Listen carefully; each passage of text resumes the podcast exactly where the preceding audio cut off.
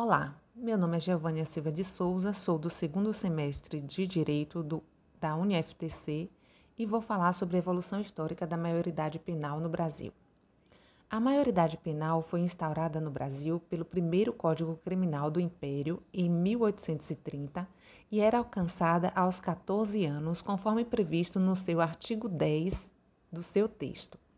O Código Penal de 1890, chamado Código Republicano, trouxe algumas alterações quanto à legislação anterior, buscando zelar pelos menores de 9 anos de idade, quando proibia expressamente em seu artigo 27, parágrafo 1, a caracterização dos menores como imputáveis.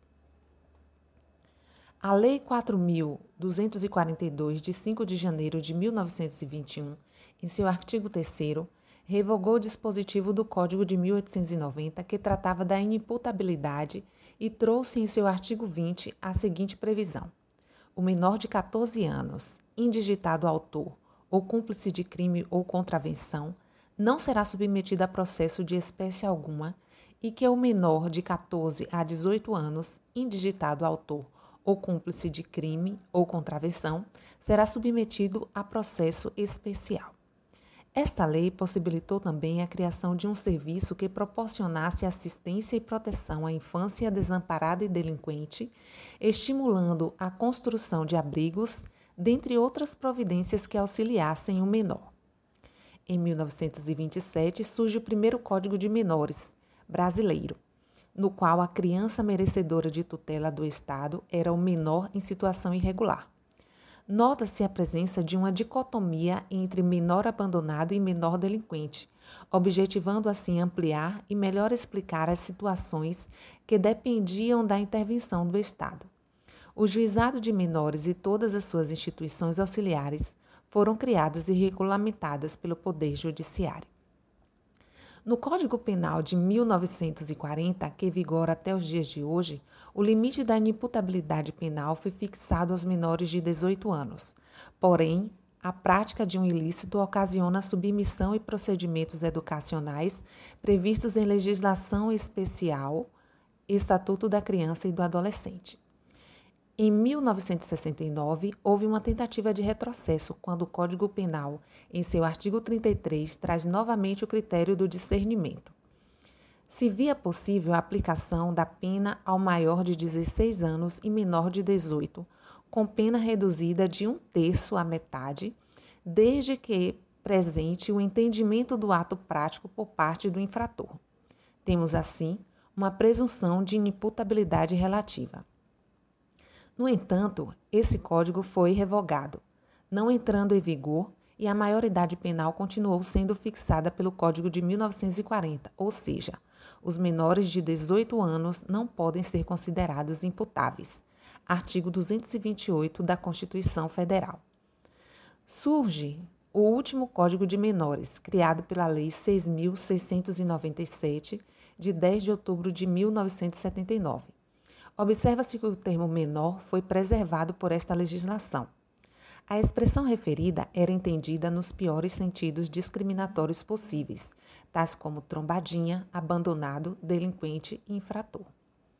Mudanças significativas surgiram com a Constituição Federal de 1988, que eleva o então menor à condição de pessoa em peculiar condição de desenvolvimento.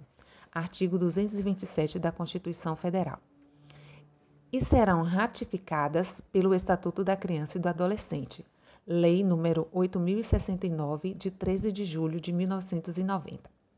Essa legislação abandona a expressão menor e passa a se referir à criança como uma pessoa de até 12 anos de idade e ao adolescente entre 12 e 18 anos de idade. Está instaurada no Brasil a doutrina da proteção integral à criança e ao adolescente. Desde o nascimento da Constituição Federal, em 1988, não foram poucas as propostas de emenda à Constituição, PEC, que tramitam tanto na Câmara dos Deputados como no Senado Federal. A maioria propõe a redução da responsabilidade penal para os 16 anos de idade. Entre 1993 e 2015 foram apresentadas 26 PECs à Câmara dos Deputados, sugerindo a redução da maioridade penal. De 2014 até agora, foram apresentadas outras quatro PECs no Senado Federal, sendo que três delas foram protocoladas em, mil, em 2019. No âmbito da Câmara dos Deputados, não houve apresentação de novas propostas. Entretanto, em 2015 foi aprovada na Câmara a PEC número 171 de 1993, com 320 votos de deputados a favor da proposta e 152 contrários, estando ainda pendente a sua votação no Senado.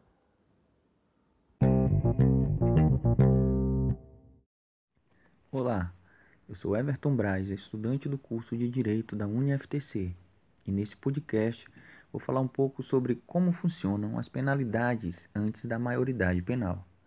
Há punições e havendo Quais são as punições para os menores infratores?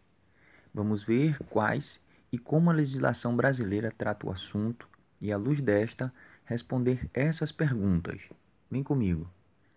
Há quem diga, e não são poucos, os que pensam que não há punições para os menores infratores, ou seja, para os menores que cometem um ato infracional. A Lei de número 8069 de 1990, o ECA, que é o Estatuto da Criança e do Adolescente, é a lei que dá ao Estado o poder de punir os menores infratores. Punições essas que vão desde uma simples advertência até uma internação em entidades socioeducativas. Vamos ver aqui alguns artigos do ECA que fala sobre o assunto. O artigo 112. Verificada a prática de ato infracional a autoridade competente poderá aplicar aos adolescentes as seguintes medidas. Primeiro, advertência, que também está lá no seu artigo 115, o artigo 115 do ECA, que a advertência consistirá em admoestação verbal que será reduzida a termo e assinada. Segundo, obrigações ou obrigação de reparar o dano, que também está lá no artigo 116 em se tratando do ato infracional como reflexo patrimoniais, a autoridade poderá determinar, se for o caso, que o adolescente restitua a coisa, promova o ressarcimento do dano ou, por outra forma, compense o prejuízo da vítima. Terceiro, prestação dos serviços à comunidade, que também está lá no artigo 117 a prestação de serviços comunitários consiste na realização de tarefas gratuitas de interesse geral por período não excedente a seis meses junto a entidades assistenciais como hospitais, escolas e outros estabelecimentos congêneres, bem como em programas comunitários ou governamentais. Quarto, liberdade assistida, que também está lá no artigo 118 do ECA. A liberdade assistida será adotada sempre que se afigurar a medida mais adequada para o fim de acompanhar, auxiliar e orientar o adolescente. O seu parágrafo 2 diz: a liberdade assistida será fixada pelo prazo mínimo de seis meses, podendo a qualquer tempo ser prorrogada, revogada ou substituída por outra medida, ouvido o orientador, o Ministério Público e o defensor, o ouvidor, o orientador, o Ministério Público e o defensor. A lei número 8069 de, de 90 também, no seu artigo de número 12, agora a quinto, o quinto o quinto inciso diz que a inserção em regime de semi-liberdade, que também está lá no artigo 120, o regime de semi-liberdade pode ser determinado desde o início ou como forma de transição para o meio aberto, possibilitada a realização de atividades externas, independentemente da autorização judicial. O inciso 6. Internação em estabelecimento educacional. Também traz lá no ECA, no seu artigo 121, que essa internação ela constitui medidas ou medida privativa da liberdade sujeita aos princípios de brevidade, excepcionalidade e respeito à condição peculiar da pessoa em desenvolvimento. No artigo, no, nesse artigo 121, no parágrafo 5 a liberação será compulsória aos 21 anos de idade, ou seja, quando o menor atingir a idade de 21 anos, ele terá por obrigação a sua liberdade, é, uma vez que ele esteja internado, ele virá compulsoriamente a estar em liberdade aos 21 anos. Outro fato também interessante é que essas medidas socioeducativas não mudam ao se fazer 18 anos. Ou seja, a criança ou adolescente que comete o ato infracional antes dos 18 anos de idade, ainda que atinja a maioridade no curso do processo ou do cumprimento dessas medidas socioeducativas, ela permanecerá sendo punida segundo o ECA, ou seja, o que será levado em consideração é a idade do infrator na data do cometimento do fato. Vale ressaltar também que a punição somente poderá ser aplicada a um menor infrator até que este complete 21 anos de idade. Após os 21, se perde o direito de punir. Então, essas são. É, isso é o que diz a lei acerca das penalidades antes da maioridade penal.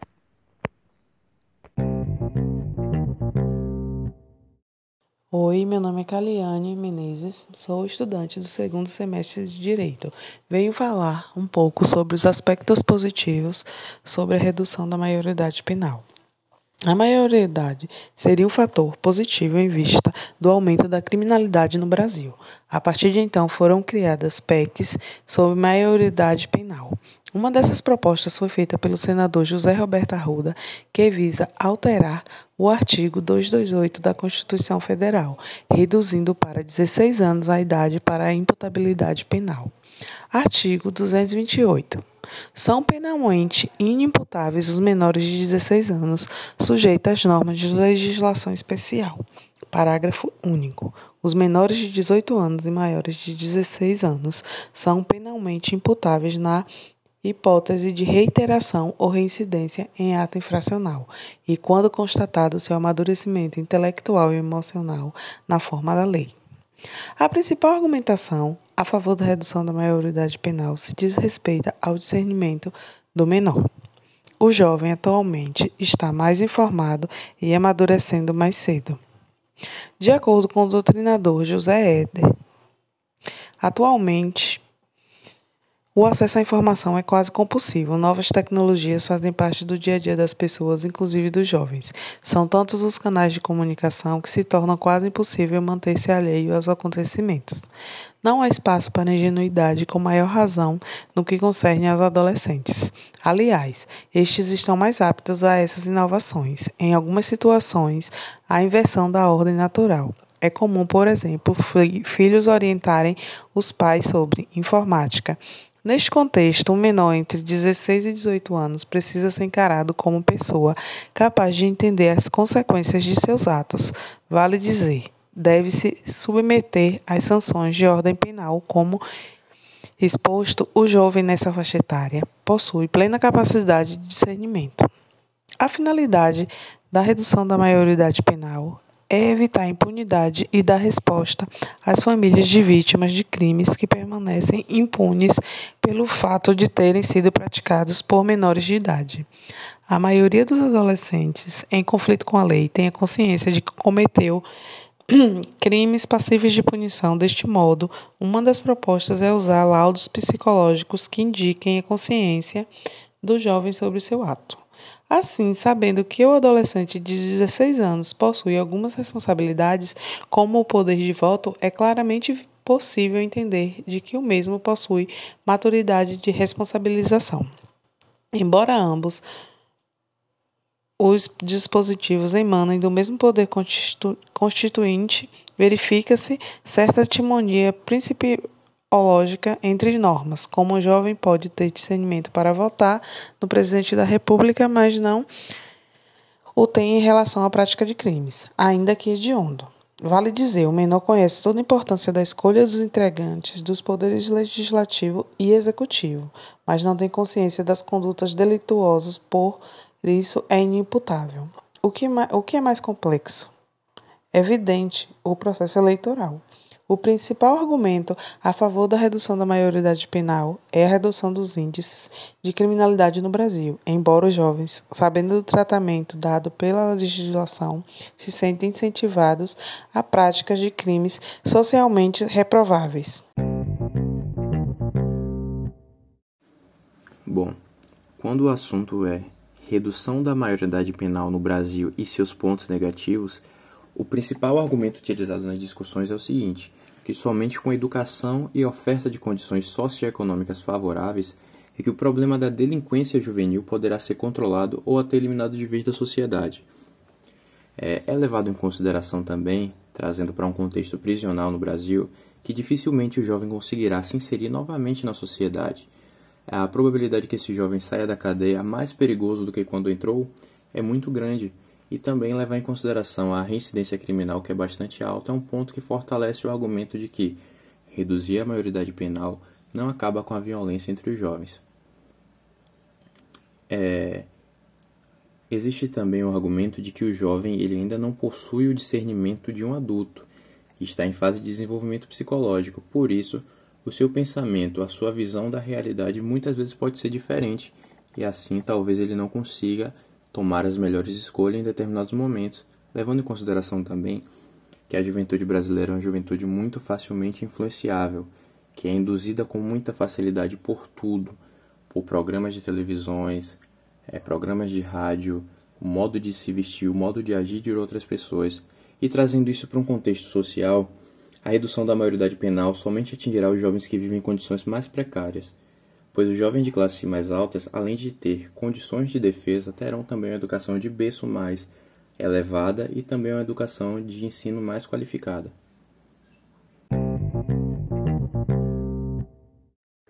Oi, meu nome é Amanda Silva de Almeida, sou estudante do segundo semestre de Direito e neste podcast irei entrevistar uma convidada para falarmos um pouco sobre a questão da redução da maioridade penal no Brasil. Olá, Samila, bem-vinda, apresente-se. Oi, meu nome é Samila Araújo da Silva e eu tenho 20 anos. Certo. Quero te agradecer por aceitar o convite. Eu irei te fazer umas perguntas e, para darmos início ao nosso papo, eu gostaria de começar te fazendo a seguinte questão: se você é a favor ou contra a redução da maioridade penal no Brasil e por quê?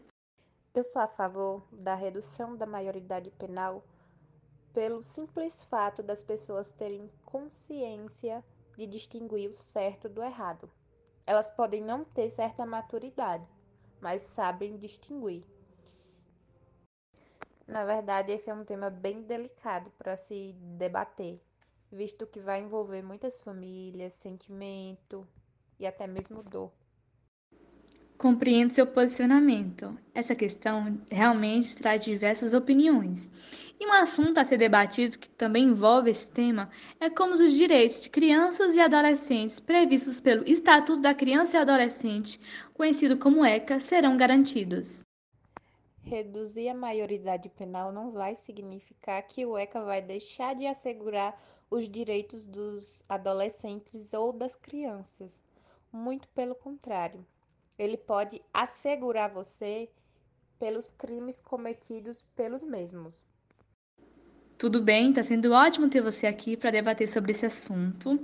E para darmos fim ao nosso papo, eu gostaria de te fazer uma última pergunta. Compreendendo que um menor de idade tem a compreensão que não pode ser preso, ele não estaria mais propício a praticar algo ilícito?